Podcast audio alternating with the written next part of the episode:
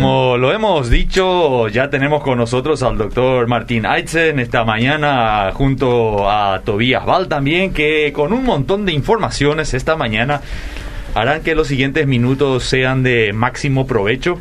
Siempre tenemos unas interesantes historias que con, contribuyen muchísimo al tema que vamos a desarrollar y te adelanto, doctor Martín, que ya le tiramos al público de qué estaríamos hablando. Así que si los mensajes llueven esta mañana después de estar este encuentro, este no sería para sorprendernos, ¿verdad? Hablando de deudas.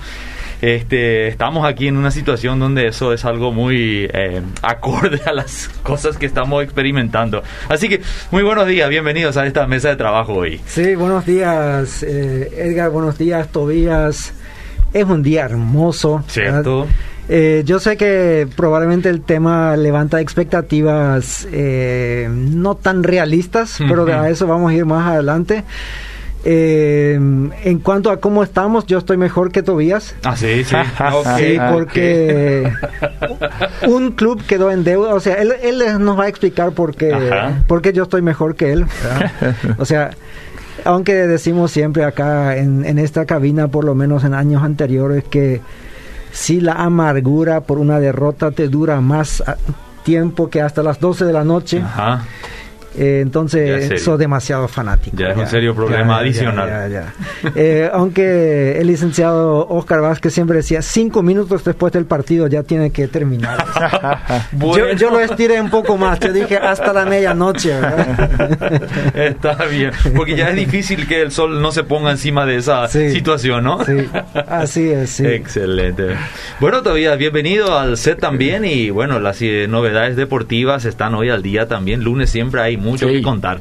Sí, gracias Edgar, un saludo a la audiencia también, eh, un saludo al profe Martín también. Eh, sí, y realmente este fin de semana pasaron muchas cosas, pero algo muy, muy, muy denso, o sea, en el sentido de que va a tener muchas secuelas a, nivel mundial, especialmente en el fútbol.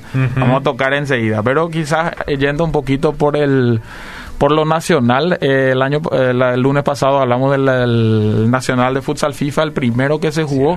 Bueno, salió campeón Villa Ayes. Eh, Villa Ayes es muy bueno en fútbol de salón también. esta vez ahora ganaron el Futsal FIFA.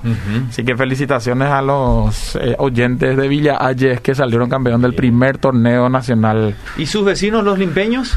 y ahí creo que la final fue contra Limpio, ¿verdad? Entonces... ¿Y cómo estarán ellos? Y estarán, vamos a ver, pero haber llegado a la final está algo remarcante también, ¿verdad? por, como, como dijeron en España después de la final de la Copa del Rey, eh, no se puede perder una final sin haber llegado a ella. Claro.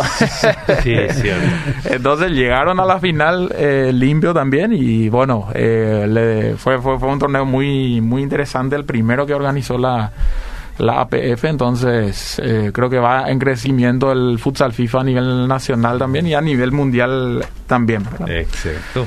En cuanto a la Copa de Primera, el torneo nacional, eh, bueno, ahí entonces ya introdujo el profe Martín Olimpia. ¿Pasamos de largo nomás? Pues podemos pasar de largo nomás y ya vamos a Europa. ¿eh? no, ahí Olimpia le ganó a un rival directo, Guaireña, por 2 a 1. Cerro jugó también contra un rival, rival directo que es Libertad y ahí, bueno, Libertad eh, como visitante le ganó 3 a 0 a, a, Cerro y se afianza en la punta. Nacional que no pierde pisada. Sí, qué bueno. Eh, en el minuto 99, en un penal dudoso, metió el 1 a 0 contra Luqueño, así que mm. está ahí en medio de Libertad y Olimpia en la punta. Así que eh, el dolor ahí para Miki y el Luqueño. Y bueno, entonces eso, eh, los otros partidos fueron 12 de octubre y Guaraní que empataron 1 a 1 y River y Sol, en donde Sol, Sol de América ganó 2 a 0, ¿verdad? Entonces así, Libertad está primero, Nacional segundo y Olimpia tercero, 25, 24 y 23 puntos. Bueno, que, se den cuenta de mis nobles intenciones. Yo no deseaba que Cerro pierda. No, no, no. Yo quería un empate. Claro, pero, que no gane tampoco. Que no gane tampoco. está bien. Así que está siguen avanzando y es muy interesante el, torneo nacional, ¿verdad? Vamos a ver quién sale al campeón al final. Y bueno, yendo a Europa, ahí donde mm. soltó una bomba este fin de semana, específicamente ayer, ya vinieron habiendo, habiendo rumores de que se iban a independizar unos cuantos clubes de la, de la UEFA, de la Champions League. Y efectivamente eso pasó ayer. 12 clubes eh, lanzaron una nota oficial diciendo que a partir de ahora ellos estarían organizando la Superliga de Europa.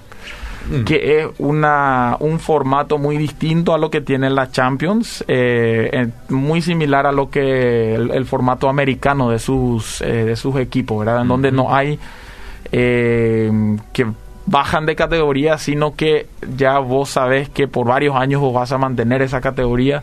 Eso atrae inversores que saben que constantemente van a contar con esa cantidad de, de partidos que se van a jugar. Y bueno, son 12 equipos que ahora dicen que van a crear la Superliga de Europa y eh, con un formato bastante distinto, con mucho más partidos. Mm. Ahora, el tema está ahí de que son los 12 equipos más poderosos de Europa. Entonces, que se independizaron, la UEFA obviamente eh, reaccionó, mm. en donde ya habían condenado anteriormente diciendo si se va a lanzar esa Superliga de Europa, vamos a tener medidas drásticas, vamos a expulsarle de nuestras competencias, eh, que serían la Champions League específicamente, eh, la Euro también, que es organizado por la, eh, por la UEFA. Entonces, está esa situación ahora. Tenemos que ver a qué punto llega eso, pero es algo que obviamente va a afectar no solamente a Europa, sino a nivel mundial. Mm. La FIFA apoya a la UEFA, mm. eso lo hace más complicado otra vez porque ya la UEFA, si bien no es un comunicado oficial, pero el presidente hoy ya lanzó de que los jugadores que juegan en esos equipos que crearon la Superliga de Europa no van a jugar ni la, eh, la Euro ni la, el, la Copa Mundial. Entonces ahí ya abiertamente hay una guerra. Una amenaza seria. ahí, viene bien a Paraguay de que no estamos ni uno, uno de esos equipos. Así que nosotros una vez jugaremos un mundial con todos nuestros jugadores ahí. Entonces algo, pero es algo que mantiene en vilo ahora mismo eh, a, la, a todo el mundo deportivo, porque justamente eligieron una fecha. Hoy la UEFA anunció el nuevo formato de la Champions League, mm. pero eso ya nadie habla porque ayer se, la, se, eh, se creó la Superliga de Europa, entonces eh, vamos a ver a dónde va. Y bueno, son tres, tres países, Inglaterra, Italia y eh, España, que tienen a sus mejores equipos en esa Superliga. Vamos a ver en qué punto termina eso, ¿verdad? Pero bueno, yendo, o sea, viniendo de Europa a Sudamérica, de la base central de, la UEFA, viniendo específicamente al barrio La Lomita de Ñemby, vamos a hablar, contar una historia de por vida que de alguna manera quizás ingresa al tema yo no sé, profe, si vas a hablar de la deuda espiritual o, monetaria. Adelante, Tobias, tira el centro. Yo te tiro al centro nomás. Quiero contar la historia de Esteban. Esteban era un señor que formó una familia y eh, en su barrio tenía... Eh, se, se, notaba que tenía una vida estable, una familia estable, no conocía a Jesús en ese momento todavía, pero sí vivía una vida eh, éticamente muy buena, con valores y principios relativamente sanos. Eh, aprendió a trabajar de su papá que le enseñó a trabajar y eso él lleva y todo el tiempo él trabaja, trabaja, aporta a su familia, le va bien, trabaja en, eh, en diferentes imprentas y se especializa en, en su área, siendo muy reconocido y recibiendo muy buen sueldo pero su familia empieza y eso no se nota, ¿verdad? Pero debajo de las eh, de las de las culisas, como se dice, o de, en la, en adentro de la familia empieza a desmoronarse, ¿verdad? Conflictos de acá para allá que la gente afuera quizás no se nota, pero empiezan a haber más y más y más conflictos que, que crean tensiones que, que son difíciles de, solventar hasta que un día eh, Esteban, que su orgullo era el trabajo, con eso aportaba a la familia, era su excusa, yo tengo que trabajar para poder aportar a la familia, de la noche a la mañana él pierde su trabajo y se queda con de la nada dependiendo del trabajo de su esposa. Las situaciones crecen y crecen y se vuelven insoportables hasta que algún día su propio hijo le dice, papá, ¿por qué no te vas nomás? No tenía ni 10 años el hijo cuando dijo eso, papá, ¿por qué no te vas nomás? Yo creo que estaríamos mejor todos si vos no estarías en casa. En ese momento, ahí es donde entra Jesús en la vida de, Esteban, en ese punto tan bajo donde él ya no podía, no podía levantar más a él mismo con sus propias fuerzas a su familia, donde él ya no podía aportar más nada de su propia fuerza. Jesús entra en su vida y cambia totalmente no solamente la vida de Esteban, sino la de, toda su familia. A partir de ahí, la vida de Esteban pasa a ser de su familia a la iglesia, de la iglesia vuelve a la familia y eso empieza a ser eh, su rutina diaria, ¿verdad? Y agradecido por lo que Dios le perdonó de su vida pasada, agradecido de la restauración que él tuvo en su familia, él le dijo a Dios, yo te doy todo lo que yo soy, yo donde vos me lleves, yo ahí yo te voy a servir. Fue ahí cuando el pastor le, hizo, le dijo, queremos abrir una escuela de fútbol en nuestra, en nuestra iglesia y yo creo que vos sos la persona. Mm. Ahora Esteban ni, ni cururundo ahí, se dice guaraní, Ni, ni el sapo acierta cuando le va a patear. Entonces, pero sí, él decide tomar el desafío, se va, se capacita con de por vida, eh, toma ese desafío y abre la escuela de fútbol y en el primer año ya 80 chicos están con él bajo su dirección siendo entrenados por él no solamente deportivamente sino espiritualmente. Después Esteban entra en de por vida a trabajar de manera más eh, ya más estable. También en medio de, de por vida capacita hoy por hoy capacita a cientos y cientos de agentes formadores que son nuestros entrenadores. Y todo eso él hace y es difícil de recibir un no de él porque él dice, tanto Dios me perdonó, tanto Dios restauró en mi vida que yo le me debo totalmente a él. Así que cualquier cosa que viene, yo digo sí. Y realmente eso se nota en su familia ya muchos años eh, después de, lo que haya pasado. ahora. Entonces, esa es un poco la historia de por vida eh, de, Esteban. Entonces, ya ahí te paso la pelota, para, Pastor, para que ya nos des tus temas. Gracias, Tobías. En YouTube hay algunos videos que muestran a, a Leonel Messi y algunos otros dar esos pases maestros sin mirar. Sí. Así que Tobías es uno de ellos. Como de pizarrón, dicen, un, buen número 10 sabe dónde va a estar el otro jugador, no necesita mirar.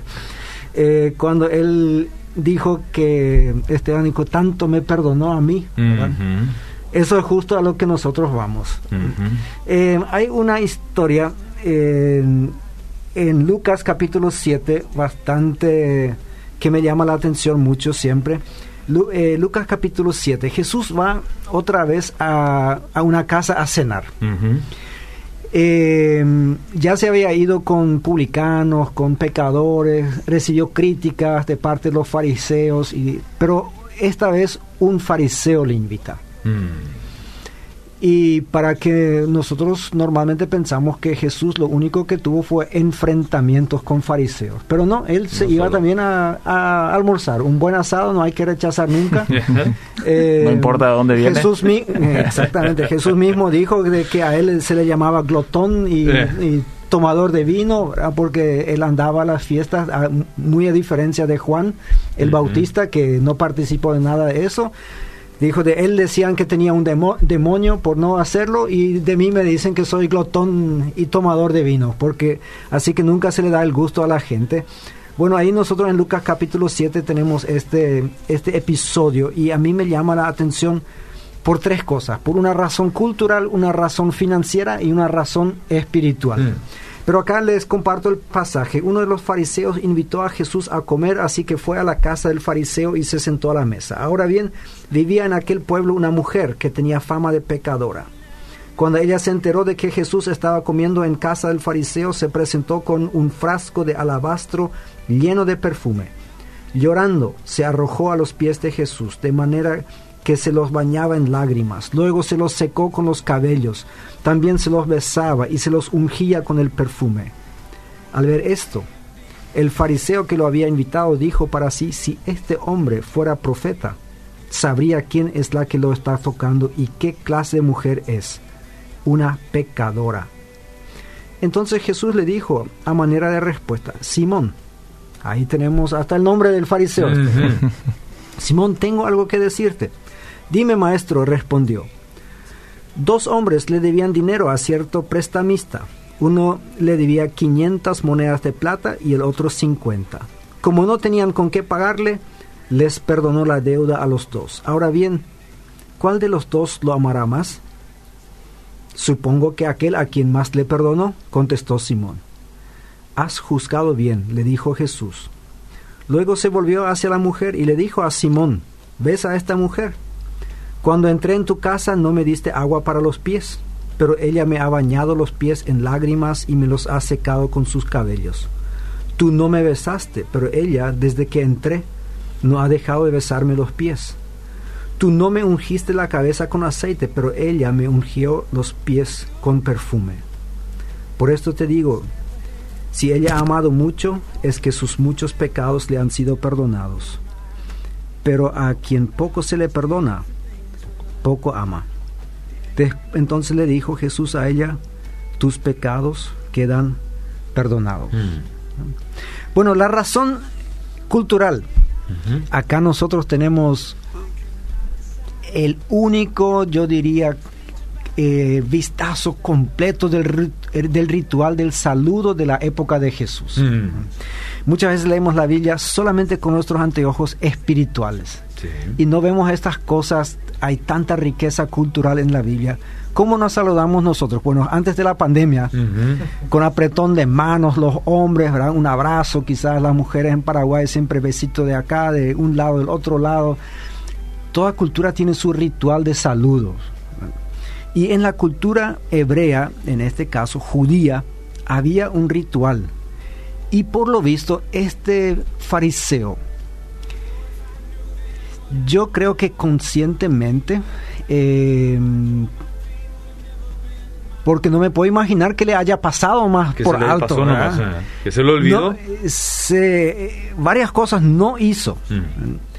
Eh, tenemos que especular un poco porque no dice la razón, pero probablemente le quiso decir a Jesús, bueno, yo te invité para comer, vamos a discutir teología, pero no creas que vamos a ser amigos. Mm. O sea, no es que te quiero mucho, ni que te aprecio, ni que te voy a servir, ni nada. Eh, se plantea esta situación, ¿verdad? Está, entra esta mujer y, ahí ya algunos preguntan, bueno, ¿cómo puede entrar una mujer en casa ajena? Bueno, hoy en día las casas son más cerradas de lo que eran antes. Antes se tenía así tipo galería que daba con la con la calle, por eso también los fariseos podían ver a Jesús en casa de los publicanos, estar comiendo ahí y le estaban criticando desde la calle. Era un poco a la vista de todos. Entonces entra esta mujer y, y bueno, hace todo lo que ahí dice, y nosotros tenemos tres elementos. Jesús después le explica, le dice, mira, yo llegué y vos no me diste agua para los pies. El lavar los pies era una costumbre porque la gente caminaba con sandalias, los pies estaban sucios y antes uno no se sentaba en la mesa como hoy en día con los pies debajo de la mesa, sino no se acostaba. Los, las mesas tenían más o menos 50 centímetros de altura, 40, 50 centímetros. Uno se acostaba sobre, sobre uno de los codos y con la otra mano se comía. Los pies inclinados hacia afuera. Pero de todas maneras, si pisaste algo del perro o algo así, siempre era feo. para Entonces era normal que haya una palangana de agua para las visitas y lo mejor es que haya un esclavo también ahí que esté lavando, los, pies. En último de los casos, si no había un esclavo y el dueño de casa quería demostrar su gran alegría y su servicio, el dueño de casa lo hacía. Mm. Recordemos que Jesús en la última cena hizo este trabajo con sus discípulos. ¿sí? Cosa que entre ellos todos estaban mirando, bueno, ¿quién lo va a hacer? Eh, acá, ¿a quién le toca hoy? Eh, alguien haga una lista, ¿verdad? Vamos a hacer un comité de lavado de pies. Por turno. Eh, seguramente en alguna iglesia se va a hacer un comité con eso. Bueno, ahí no pasó nada y aparentemente se acostaron a la mesa, como se solía decir, sin haberse lavado los pies. Y Jesús le dice, esta mujer, desde que entré, ella ha lavado mis pies con sus lágrimas. tú no me diste agua, pero ella lo hizo. Segundo elemento, dice, no me besaste. Y ahí ya no estamos, bueno, lo del agua entendemos bien, lo del beso ya nos asusta un poco, como que entre tipos eh, se estaban besando. Sí, en la cultura judía era muy común besarse entre hombres, o sea, no es un beso así largo ni nada, pues era una muestra de aprecio. Según me cuentan, hoy en día lo tienen todavía en los países eslavos, Rusia, Ucrania, eh, Bulgaria, Rumania, ahí todavía se practica esto. Eh, especialmente entre cristianos también. Así que si uno está invitado a una iglesia rusa, tenés que estar preparado que después de tu sermón salís y ahí están los patriarcas con sus barbas y todo eso y te van a dar un piquito, pero... Los agradecidos van a estar ahí. De, aquello. Em, bueno, en aquella época era, era de esperar, o sea, una muestra de aprecio. Dice, yo entré, no me besaste, no me diste ningún beso. Pero ella, lo interesante, ahí cambia un poco la geografía fisiológica. Dice, ella no me besó la cabeza, sino mis pies. Mm. Ella no ha cesado de besar mis pies. O sea, esta mujer, bien consciente de quién era ella y de a quién tenía delante de sí, no se animó a tocar otra cosa que los pies de Jesús. Y lo tercero, dice, eh, no me pusiste aceite sobre la cabeza. Mm este no era un requisito de higiene, sino esto era un complemento, diríamos, porque olía bien. En aquella época no había shampoo, la gente no se lavaba tan frecuentemente. Me imagino que todos tenían caspa y les, picaba la cabeza y así un buen aceite sobre la cabeza que olía bien. Eh, te hacía sentir muy diferente que hoy en día. Porque yo sé que hoy en día, eh, Edgar, si vos llegas a mi casa y yo le grito a mi esposa, traer el aceite cocinero porque vino Edgar de visita, no sé, no, te ibas a sentir muy bienvenido ahí. No, no iba a ser la máxima expresión de bienvenida. Exactamente, pero en aquella época e, era importante. Y él le dice, vos no hiciste esto, pero ella, otra vez, no a mi cabeza, sino a mis pies ahí derramó su aceite. Yo sé que algunos conocedores de, conocedores de la Biblia enseguida van a decir, pero no es que le puso aceite en la cabeza. Bueno, esto es otro episodio en otro evangelio. Así que vayan ahí si quieren, porque no era la única mujer que hizo eso. Yo creo que eso alguien más aprendió de ella y después eh, ya hubo ya hubo otra mujer, pero de eso podemos hablar en su momento quién fue la otra mujer y cómo procedió ella. Esta mujer de quien no sabemos el nombre, lo único que hace es derramar este aceite sobre sus pies. Así que ahí tenemos el aspecto cultural. Eh, Simón el fariseo está observando. Por lo visto no dice nada, solamente piensa para sí. Si este era profeta, él sabría. Y Jesús sí era profeta, y era un poco más que profeta y sabía, no solamente sabía quién era, ella también sabía lo que, él, pensaba. Sí. Y ahí le dice, mira, te voy a contar una historia, y es una historia muy simple, probablemente que él mismo inventó, porque eso era totalmente aceptable en aquella época, así como hoy en día también uno puede poner un ejemplo en cualquier lado. Acá en esta versión dice, habla de monedas de plata, en el original eh, habla de los denarios. Dice, hubo dos deudores, uno debía 50 denarios, esto significa 50 días de trabajo. Mm. Un poco más, casi dos meses. Prácticamente dos meses si se toman en cuenta los días feriados y todo eso. El otro debía 500 denarios. Esto significa el salario de un año y medio, casi dos años. Mm. Y los dos no tenían con qué pagar. Así que el prestamista, el que les prestó el dinero, le perdonó a los dos. ¿Quién le va a amar más? Y ahí Simón, el fariseo, demuestra buen juicio, buen sentido común y le dice, bueno, supongo que aquel a quien más perdonó. Y le dice, has dicho la verdad. O sea, en eso estamos de acuerdo. Y ahí le explica, mira, esta mujer todo lo que hizo por mí, todo lo que vos no estuviste dispuesto a hacer, porque te consideras una persona muy justa.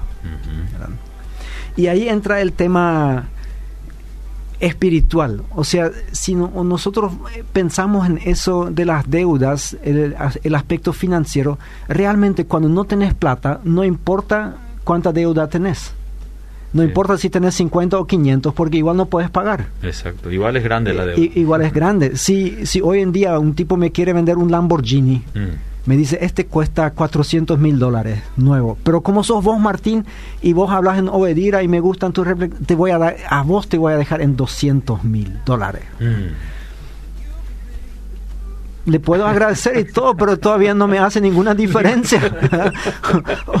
o, sea, queda todavía lejos, lejos, lejos, fuera de mis posibilidades. Y, y así él dijo, los dos no tenían con qué. Hmm. Entonces le perdonó. Y ahí vamos al aspecto espiritual. En primer lugar, nosotros tenemos que reconocer la necesidad, o sea, tenemos una necesidad de reconocer la imposibilidad de poder pagar. Jesús dice, los pecados hay que pagarlos mm. y ustedes no pueden. Eh, no lo dice de forma tan textual, pero lo que le quiere decir es, a vos, vos debes 50 nomás mm. y ella debe 500. Tenés razón en que ella es una mujer pecadora, pero vos tampoco puedes pagar lo poco que, que vos debes. Y ahí va la segunda, que a veces nosotros, hasta que reconocemos la necesidad de pedir ayuda, hasta que reconocemos de que no podemos pagar, pasa mucho tiempo y a veces pasa demasiado tiempo, tanto en lo económico como en lo espiritual. Eh, en lo económico, si solamente debemos 50, pensamos que en algún momento voy a poder pagar. Yo conozco gente así que hoy en día tienen más de 70 años y siguen diciendo, en algún momento le voy a pagar, a... pero no pueden, porque no tienen y, no avanzan tampoco, no van a, nunca van a poder, pero no quieren reconocer que no van a poder. Y en lo espiritual, nosotros mismos decimos, bueno, sí es cierto, eh, he pifiado algunas veces, pero poco. Me esforcé mucho. Eh, tengo algunas deudas pequeñas, pero con mi esfuerzo y todo eso, de alguna manera vamos a zafar de eso. Y Jesús dice, no, no se puede. No importa si tenés 50 o si tenés 500 de deuda, igual no puedes pagar. Y ahí es donde se necesita pedir ayuda. Y este es un camino de humillación para todos los que tuvieron deudas económicas. Saben que este momento en que uno reconoce que no puede y que necesita pedirle a otra persona que le ayude a salir de eso. Es un momento que no da gusto, especialmente a los hombres. Eh, cuesta mucho. Mm. ¿Por qué? Porque uno está públicamente reconociendo de que no soy capaz por mis propias fuerzas, con mi propio salario, con lo que gano, con lo que produzco, con todo eso. No soy capaz. Necesito de que alguien me ayude. Y esta mujer, ella hizo eso. Mm. Ella se humilló. Ella entró nosotros no escuchamos ni una palabra de ella. No escuchamos de que ella se convirtió al Señor, no escuchamos confesión, no escuchamos arrepentimiento, nada. O sea, la Biblia por lo menos no nos dice nada que ella habló, pero sus actos demostraron todo eso. Cierto. Para Jesús era sumamente claro y para todo que esta mujer se arrepentía de todo corazón de sus pecados y que ella con eso estaba demostrando, perdóname, mm. vos sos el único que me puede pagar mi deuda. Y esto era algo que Simón todavía está especulando. Bueno, ¿quién me puede ayudar con mis 50? Mm. Y ahí nosotros vemos en la última lección es la gratitud por la ayuda recibida. Ella, de alguna manera, supo de que Jesús le iba a perdonar. Mm. Y Jesús en su ejemplo ya le dice que esta es la gratitud de ella, porque muchos pecados le fueron perdonados. Eh, puede ser que se hayan encontrado antes y que ella ahora solamente entró para agradecerle. No sabemos, la Biblia no lo dice.